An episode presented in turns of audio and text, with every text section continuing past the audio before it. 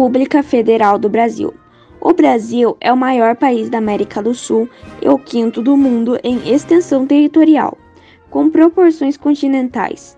Ao norte é cortado pelo Equador, enquanto ao sul pelo Tópico de Capricórnio, e possui mais de 213 milhões de habitantes. A população formou-se pela interação entre os povos europeus, africanos e nativos indígenas.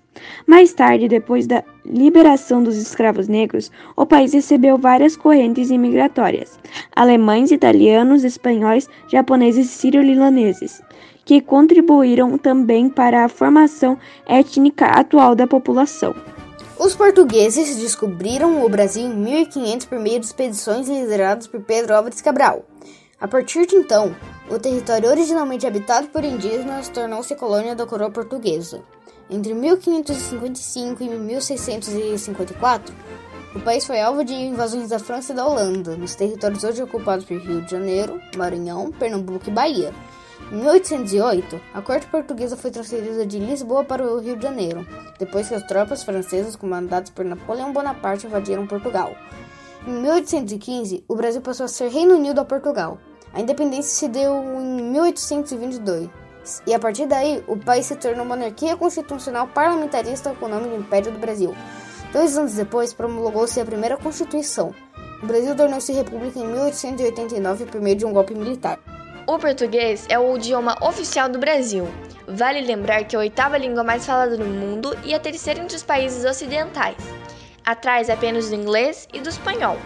O português foi introduzido no país com a colonização portuguesa.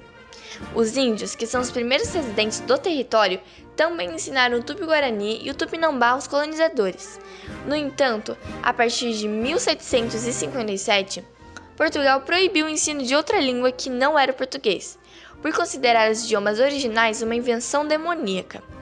Inicialmente aplicada apenas nas terras que hoje ficam os estados do Pará e do Maranhão. A lei foi estendida a todo o Brasil em 1759. O português brasileiro, quando comparado aos demais países lusófonos, é a variante mais falada, lida e escrita do mundo, 14 vezes mais que a variante do país de origem, que é o Portugal. Há várias diferenças entre o português europeu e o brasileiro, especialmente no vocabulário, pronúncia e sintaxe. O, nos textos formais, as diferenças são bem menores. Convém dizer que ainda o português Brasil é fortemente marcado pelas variações linguísticas que são percebidas nos diversos dialetos existentes, como o mineiro, o carioca, o gaúcho, o baiano, o pernambucano, o sulista e o paulistano, daí por diante.